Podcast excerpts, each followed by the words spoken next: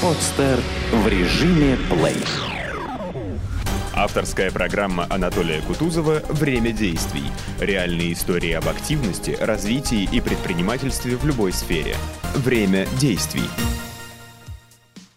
Добрый день, уважаемые телезрители. Меня зовут Анатолий Кутузов. Вы смотрите программу «Время действий». Быть предпринимателем – это значит не зарабатывать деньги, а быть активным, действенным человеком. А, давайте сегодня поговорим о благотворительности, общественных движениях и о бизнесе, конечно, тоже. У нас сегодня в студии интересный гость, который своей работой объединяет все эти понятия. Это Андрей Толедович Ибрагимов. Он предприниматель, общественный деятель, генеральный директор, совладелец юр юридической компании «Мусин, Ибрагимов и партнеры», член президиума и председатель Палаты посредников Центра по урегулированию споров при экономическом суде Межпарламентской ассамблеи СНГ, а также член наблюдательного совета ОАО «Банк Санкт-Петербург», является одним из основателей в России клуба благотворителей Rotary International. Здравствуйте, Андрей Толедович. Здравствуйте. А, у вас а, большой послужной список, у вас обширная биография. Скажите, какие проекты в вашей жизни были знаковыми для вас? Ну, у меня жизнь разделилась на две половины. Э, первую я как бы был на госслужбе, и она тоже была для меня очень знаковой и интересной. Это был Советский Союз. Ну а с, э, с э, развалом Советского Союза у меня наиболее знаковым, конечно, стало создание этой юридической компании, в которой я сейчас и работаю, являюсь ее основателем и генеральным директором. Она была создана в 1992 году. 1 июня будем праздновать 20 лет. И, конечно, многие проекты в области э, общественных отношений. Это и клуб Ротари, и Friendship Force клуб. Э, поэтому я думаю, что а так однозначно сказать нельзя. Жизнь очень интенсивная у меня, поэтому у меня очень много проектов. Но эти, наверное, наиболее значимые. Скажите, а как вы стали предпринимателем? Почему вы, вы почувствовали в себе способности к тому, чтобы быть свободным, самому все организовывать? из госслужбы. Это же да. такая, скажем, ну, дело в том, что... свободная работа. Да, я, в общем, э, не рвался в предпринимательство. Э, просто последние пять лет э, до распада Советского Союза я работал в Союзе Советских обществ дружбы, в Доме дружбы на Фонтанке. Я был заместителем председателя президиума. И в связи с своей работой я очень много занимался въездным туризмом. И поэтому первый бизнес, которым я занимался, был именно въездной туризм. Но это было еще в 91 году. Э, и я был генеральным директором российско-финской компании «Ленарт», где учредителями являлись дворцы и парки. Там была типография в Хельсинки и въездной туризм. Ну а потом просто англичане вышли на меня и пригласили меня э, в группу по э, значит, формированию техноэкономического обоснования для торговой компании Little Woods. Я ушел в этот бизнес, а потом почувствовал, что консалтинг и то, что я набрал и чему научился, тоже стоит денег, и стал продавать свою интеллектуальную собственность. Так я склонился к юридическому бизнесу, потому что у меня, в принципе, образование юридическое. Скажите, а какие качества необходимы юристу для того, чтобы быть успешным в своей профессии? Юристов много, вот, э, а известных, как обычно, несколько. Ну, вы знаете, э, понятно, что любая профессиональная деятельность уже в силу того, что она профессиональная, требует профессионализма. И он состоит из двух частей. Э, в юриспруденции особенно это не только э, хорошее знание, Э, своей профессии, в данном случае юридические знания, но и жизненный опыт. Поэтому, конечно, в моей профессии ценится и то, и другое. Хотя у нас много э, грамотных и талантливых, даже юристов молодых, но все-таки люди предпочитают иметь дело с опытными. Я вам сразу задам такой вопрос. Скажите, как выбрать э, грамотного, опытного юриста? А, как выбрать врача, наверное? Похожий вопрос. Это очень сложно. Э, чаще всего, как и врачей, так и юристов, э, люди находят по рекомендации своих знакомых. То есть, когда человек себя уже проявил, когда он кого-то вылечил или кому-то оказал профессиональную помощь, тогда э, его рекомендуют другим. Например, моя компания себя практически не рекламирует. Но поверьте мне, что более чем хватает клиентов. Ну, я знаю, что один э, ваш партнер основной в компании, э, профессор Мухин, Мусин, это, Мусин да. это бывший научный руководитель Владимира Владимировича Путина, нашего президента, э, в тот момент, когда он готовился к защите э, диссертации в области юриспруденции. Вот это помогает в работе компании? Никак. Э, Действительно, Владимир Владимирович, э, как и тысячи, тысячи, еще раз повторяю, других э, и студентов, и аспирантов, учились у Валерия Абрамовича. Это один из ведущих профессоров нашего университета. Валерий Абрамович является членом-корреспондентом Российской Академии Наук. У нас вот Юрий Кириллович Толстой, академик, и Валерий Абрамович Мусин, член-корреспондент. Две светила, значит, два светила нашего юридического факультета. Поэтому, естественно, много кто у него учился. Там учился и нынешний президент, действующий пока еще президент, и многие другие, кто закончил юрфак. Поэтому э, говорить о том, что все они помогают своему профессору, э, не стоит. Но, конечно, э, думаю, Владимир Владимирович помнит и знает его, и общается с ним. Но на нашем бизнесе это никак не сказывается. То есть мы никак не аффилированными ни э, с государственными структурами, э, ни с компаниями э, с э, таким федеральным участием, за исключением Росморпорта, но там мы познакомились совсем по другим каналам. То есть Валерий Абрамович этому отношения не А имеет. «Газпром»? В «Газпроме» он является членом Совета директоров, но это никакого отношения к нашей фирме не имеет. Мы ни одного договора, даже вообще какой-то консультации в отношении «Газпрома» не осуществляли, к сожалению. Очень бы хотелось, но думаю, что у них свои есть юристы.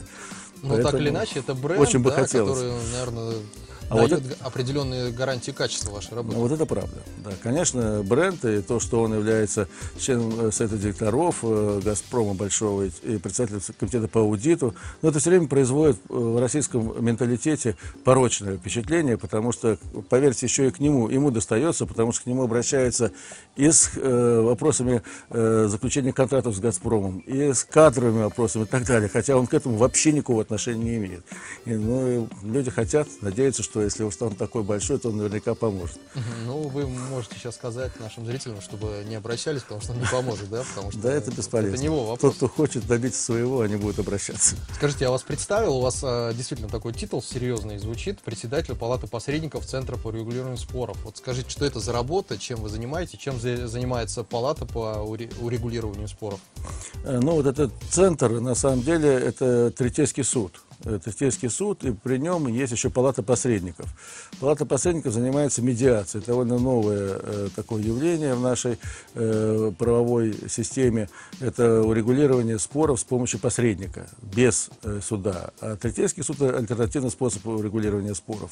Тот факт, что это вот, эти два института были созданы при торгово-промышленной, при значит, СНГ, при э, Межпарламентской ассамблее СНГ, вызвано тем, что э, э, страны СНГ э, и хозяйствующие субъекты этих стран часто обращаются в иностранные третейские суды, такие как Стокгольмский арбитраж, Лондонский, Париж, э, для разрешения споров. Мы полагали, что если в составе арбитров и посредников будут представители самих этих стран, то хозяйственным обществам будет гораздо удобнее, и они будут больше доверять этому суду, нежели идти в иностранные суды.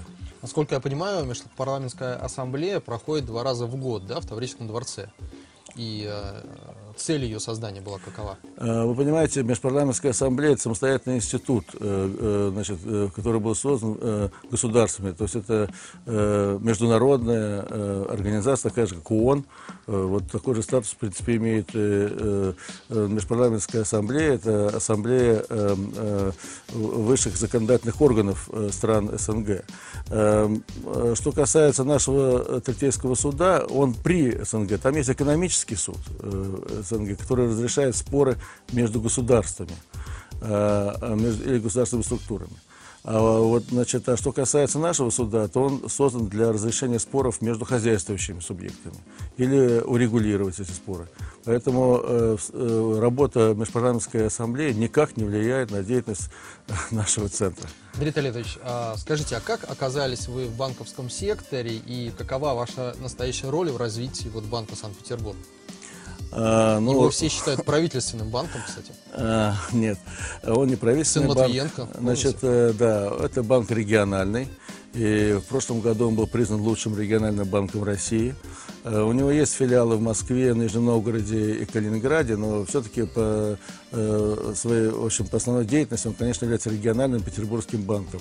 Он был реорганизован из Жилсоцбанка, поэтому, собственно говоря, у него было удобное позиционирование с самого начала, потому что многие учреждения социальной сферы изначально были клиентами, постоянными клиентами э, этого банка. Это попал совершенно случайно, потому что в 2001 году его возглавил э, мой хороший знакомый э, Савельев, Александр Васильевич, и он просто попросил помочь ему с юридическими вопросами, поэтому он меня пригласил. Я, э, честно говоря, не подписывал с ним контракт навсегда. Я пришел вот в сложный период, 2002-2004 год, когда мы приняли довольно такое э, небогатое, прямо скажем, наследство. Но мне показалось, что уже в 2004 году э, Сейчас банк, богатое уже. Банк, да, банк был на хорошем ходу, и я все-таки вернулся в свою юридическую компанию, потому что совмещать было невозможно, а юридический бизнес, он уже мой собственный, так сказать, мой родной, Поэтому как бы мне э, хотелось сохранить свою компанию, я вернулся обратно. Но я сохранил связи благодаря участию в наблюдательном совете.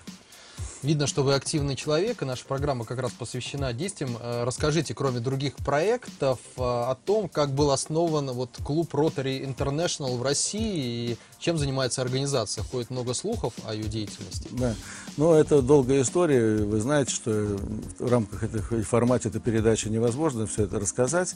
Э, суть, все слухи или? Суть, я имею в виду даже историю создания. Потому что это организация с большими традициями, с большой историей, хотя всего-навсего столетний, но тем не менее. Э, просто хочу сказать, что Ротary клуб это клуб бизнесменов, это открытый клуб, в отличие от всех вот намеков там на какую-то секретность, закрытость. И э, он не благотворительный клуб, это клуб бизнесменов. И одним из направлений деятельности совершенствования в бизнесе. Просто благотворительность составляет основное содержание его деятельности. То есть, как бы, э, если клуб не занимается благотворительностью, то он уже не очень Ротary клуб. Поэтому, конечно, благотворительность очень важна, и это является традиционным традиционно таким атрибутом любого ротари-клуба. Скажите, а почему в прессе часто возникают ассоциации с клубами масонов, э, с Америкой? Как можете это прокомментировать? Ну, э, это два разных вопроса. Что касается масонства, у нас э, принято в стране... Вот скажите, вы масон? Все, что я никогда не был, у меня более того отрицательное, не масон. отрицательное вот отношение к этому. Сообщение. Хотя я ничего не вижу плохого, я знаю масонство очень хорошо, и вы знаете, что масонами были и Пушкин, и все декабристы, это масонские ложи были, и Треном, Свобода, Равенство, Братство, э, масонский, он тоже очень привлекательный. Но просто э, это совсем другая идеология это другая совершенно э, деятельность, это совершенно разные организации. Это я очень люблю сравнивать э, вот ДОСААФ и общество любителей там, животных. Э, и то, и другое общественная организация, но они совершенно разные. То есть очень трудно сравнивать, проводить параллель. Это вообще разные организации. Во-первых, надо масоны, все верующие люди, обязательно быть верующим э, человеком э, масоном. Я, например, человек неверующий, я вырос в Советском Союзе с научными знаниями, поэтому мне очень сложно сейчас изменить свои взгляды, хотя я пытался, но у меня не получается. Поэтому я хочу сказать, что это просто разные организации. Что касается Америки, ну вот часто это обвинение в основном со стороны определенных, так сказать, структур государственных идет, э, связано, вероятно, это с тем, что э, первый клуб, именно первый клуб, а не сама организация, возник в Чикаго в 1905 году. Ну и зарегистрировано юридическое лицо тоже она в Иванстоне, это штат Иллинойс э, в США.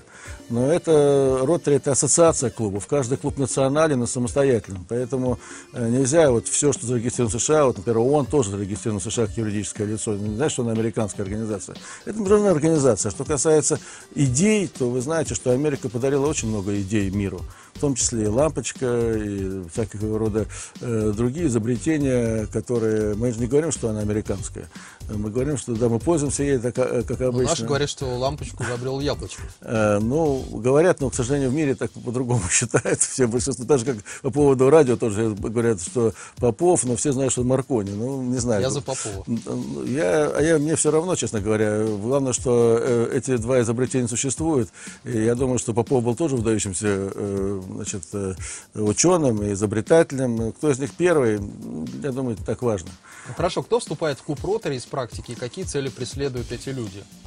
Э, Вообще э, в роторе выступают те люди, которые не безразличны к тому, что происходит вокруг. Кому интересно общаться. Потому что клуб – это общение, это контакты. Тут хочешь расширять контакты, узнавать новое. Э, Те, э, конечно, тянутся к таким организациям, потому что у нас просто общение идет, знакомство с новыми людьми. Э, Кроме того, ротари, конечно, представляет возможность заниматься благотворительностью. Часто человек хочет сделать что-то хорошее, но он понимает, что его возможности для этого достаточно ограничены. Когда люди объединяют эти свои возможности, например, в клубе, если вы можете там пожертвовать тысячу долларов в год, а другой может быть 100, но когда вы объединяете свои усилия, то получается уже неплохой благотворительный проект. Но видите, у нас к благотворительности относятся очень осторожно, и сложно людям поверить в то, что кто-то делает что-то просто так. Вот, поэтому... Это Особенно в национальная черта. У нас вообще очень люди подозрительные. Может быть, э, это и правильно, потому что слишком много у нас мошенников в стране. Э, Наверное, эта подозрительность, она э, чем-то обоснована.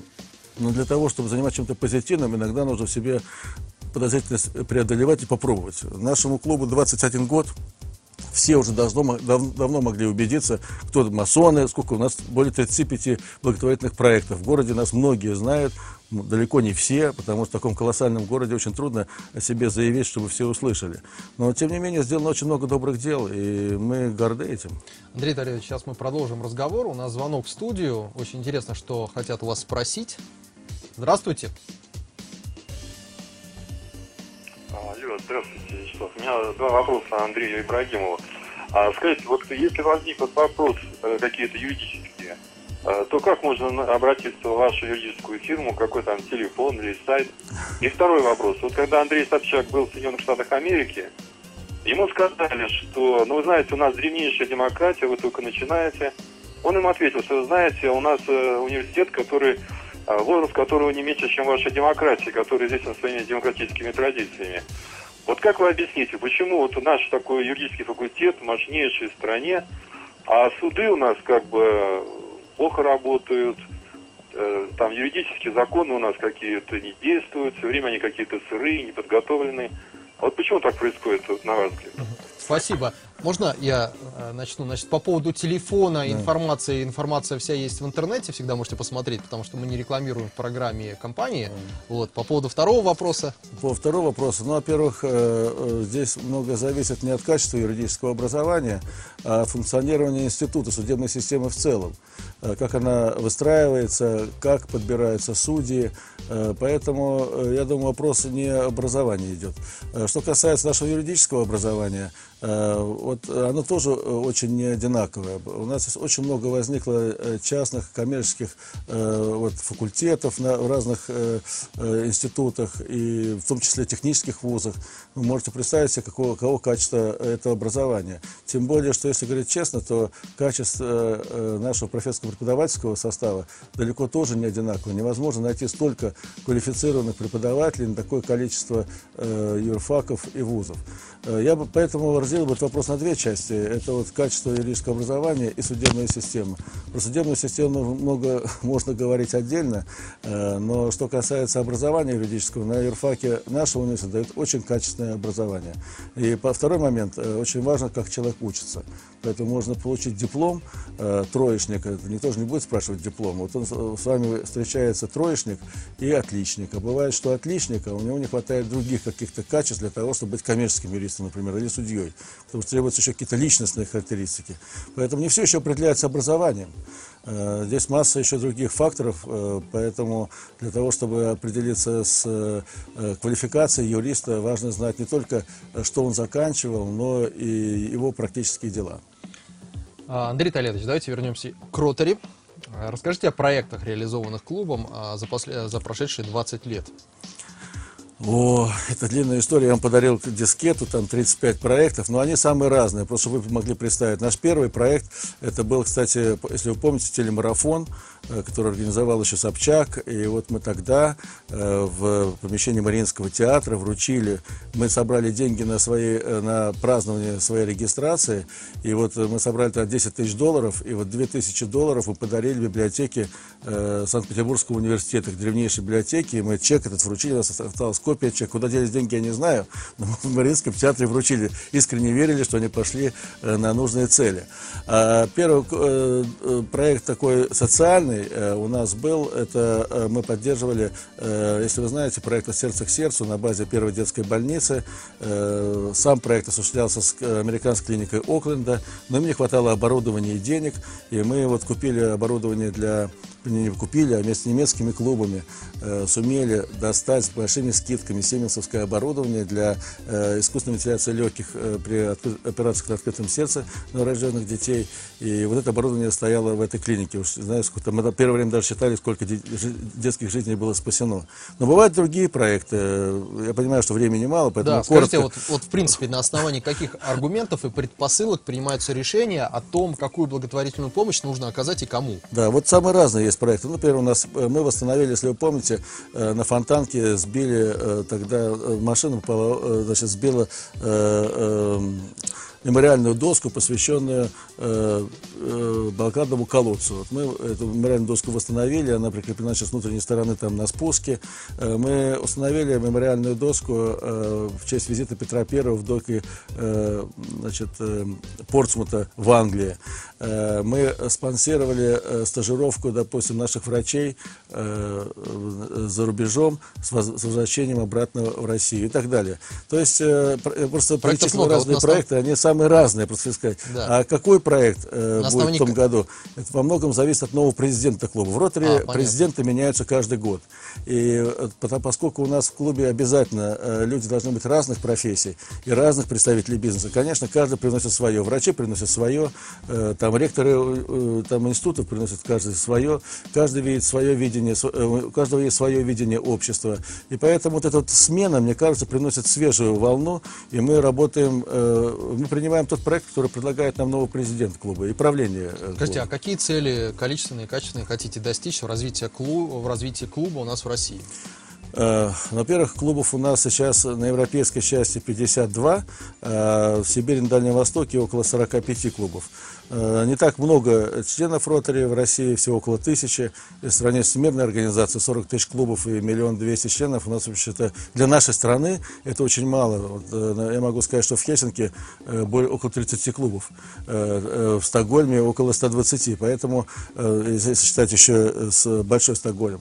Поэтому, конечно, здесь важно не столько членов в клубе. Я думаю, что для клуба 25-30 членов очень хорошо.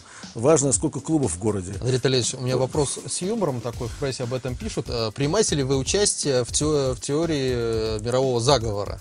И верите вообще в это, во все? Ну, если это заговор, э, заговор, э, э, это программа, допустим, борьбы с полиомиелитом, мы действительно участвуем в этом заговоре вместе с Всемирной организацией здравоохранения и очень надеемся, что в ближайшие годы полиомиелит будет ликвидирован. Уже мы ведем эту программу с 1988 года. Это такой заговор с участием, правда, и правительств иностранных государств. Поэтому мы, мы ведем заговор вместе с ЮНЕСКО, подписали программу и боремся с ликвидацией неграмотности, с обеспечением обеспечением э, людей э, питьевой водой. Эти проекты осуществляются по всему миру. В этом смысле, может быть, это и заговор, но этот заговор направлен на улучшение э, жизни всего человечества. Что касается других целей, мы с собой не ставили. И этот заговор, кстати, очень открытый, потому что люди, которые заинтересуются, могут набрать в интернете www.rotary.org и все узнать про эту организацию. Она абсолютно прозрачная, в отличие от, вот, как вы говорили, масонских лож. Да. Хотели бы написать книгу о предпринимательстве, с чего бы начали? Некогда писать. У меня работы очень много, работы по 12 часов в день. Хорошо. А что думаете об отечественном бизнес-образовании? В э, программах MBA? Вы, вы, вы знаете, я, я думаю, что оно очень э, некачественная, потому что я не знаю людей, которые могли бы вообще обучить бизнесу в России. Поскольку, и если анализировать прошедшие 20 лет, я бы не сказал, что э, у нас э, сложилась рыночная экономика. Поэтому, э, я думаю, даже не знаю, кто преподает э, этот бизнес, э, насколько они квалифицированы. В основном это люди, которые что-то прочитали, где-то узнали или сами прошли какое-то обучение. Поэтому мне кажется, что нам пока далеко до профессионального бизнеса обучения, но есть такое общее э, образовательное, скажем, информативное значение, но вряд ли является профессией. Скажите, а кто из отечественных предпринимателей, э, предпринимательской среды вам кажется наиболее ярким деятелем? Ну, для меня это, конечно, э, Владимир Сергеевич Лисин. Я с ним знаком лично, это наши Это клиенты. известный в кавычках олигарх из журнала Forbes. э, Он обиделся, когда я его назвал олигархом, он обиделся, говорит, что ты меня говорит, называешь олигархом. Я говорю, просто вас так все называют. Он говорит, я же не олигарх. Вот действительно, в классическом стиле он не олигарх, он сам сделал себя, он металлург. Э, Понятно, можно всякие говорить, э, так сказать, на- намеки делать по поводу того, как он стал владельцем Новолипецкого дружеского комбината через эти аукционы, выкупы и так далее, но он стал. И для меня самое главное, что в отличие от многих других наших олигархов, не будем их называть, он не вкладывает деньги за границу, он не покупает какие-то клубы, там, не выводит деньги, не покупает яхт. Человек абсолютно демократичный и, самое главное, абсолютно ориентирован на свой бизнес. Вы знаете, я просто э, видел этот комбинат, этот, э, он вложил 10 миллиардов долларов э, в абсолютное обновление основных фондов своего комбината. Не куда-то увел деньги, а здесь развивает. И все мощности покупает в России. Вот, наверное, таким так называемым олигархам не жалко было бы в том числе отдавать основные средства, которые мы получили из Советского Союза. Андрей Витальевич, а, я понял, да, он действительно, видимо, много работает, несмотря на то, а, что он, может, давно уже ничего не делает, да, это, наверное, в любом случае внушает уважение. И Он, все делает, и он работает по 24 часа в сутки. Я это просто сам наблюдал. Он владеет ситуацией, э, вникает в, в детали каждого. У него уже разветвленный бизнес, в том числе Санкт-Петербургский порт. Э, но я вам хочу сказать, что он владеет ситуацией абсолютно. У нас две человек. минуты, у меня Да. есть к вам блиц-опрос. Хорошо. Скажите, верите ли вы в Бога? Я уже говорил, что я не верю в Бога, потому что я сторонник научных знаний. Ваша заветная мечта? Э, Моя заветная мечта, чтобы моя страна все-таки стала цивилизованной. Любимая марка автомобиля, стиль вождения? Моя любимая марка это Audi э, Q7, которую я очень люблю. Это не реклама, это просто Понимаю. моя любимая марка. Стиль вождения? Э, Стиль вождения разумный, потому что самое Разумный. главное безопасность. А кто вдохновляет, с кем из известных людей хотели бы познакомиться? Э, Я бы очень хотел познакомиться с Андреем Кончаловским. Сколько- Потому, потому что мне очень интересны его философские статьи. Он очень интересный человек, и, конечно, было бы интересно пообщаться. Я бы хотел. Сколько лет хотели, хотели бы прожить? Минимум 80. Вообще границу ставить не хотелось бы. Надо стремиться к максимуму. Э, Я очень люблю Здоровый жизнь, образ жизни. Да. Ну, стараюсь, не очень получается. Какую стараюсь. книгу прочли последней, если настольная? Э, Последнее, когда болел, перечитал Куприна, э, но и чувствую, что надо почитать все-таки классики снова побольше. Я не очень люблю современную литературу, э, а классику, когда начинаешь ее читать, как бы не выглядит банальным, она совсем читается по-другому. Очень люблю Чем, Куприна. чем гордитесь в жизни больше всего? Горжусь, горжусь своей общественной деятельностью, горжусь тем, что я сумел сделать. И даже если не все об этом знают, это не так важно. Важно, что я об этом знаю. Кто ваши друзья? А Это широкий круг людей. Человек очень общительный, поэтому понятие друга для меня широкое понятие. Я бы не стал называть конкретно кого-то. А, Это широкий круг людей, которые э, придерживаются э, э, схожих со мной взглядов и ценностей в жизни. В чем секрет счастья?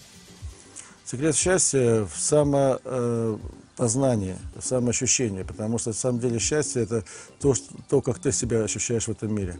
Поэтому секрет э, в самом себе. Что бы хотели пожелать э, в завершении программы нашим телезрителям, активным людям, которые хотят чего-то достичь в жизни?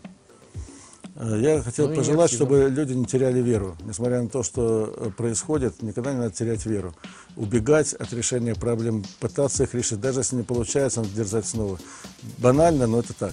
Спасибо, уважаемые друзья. У нас сегодня в студии был Андрей Толедович Ибрагимов, предприниматель и известный общественный деятель. Хотел бы сказать спасибо нашим информационным спонсорам журналу «Профессии директор», бизнес-журналу, агентству бизнес-новостей, порталу работа.ру. Смотрите э, программу «Время действий», будьте активны, э, держите нос по ветру, а хвост пистолетом. Желаю вам удачи, до свидания. Скачать другие выпуски подкаста вы можете на podster.ru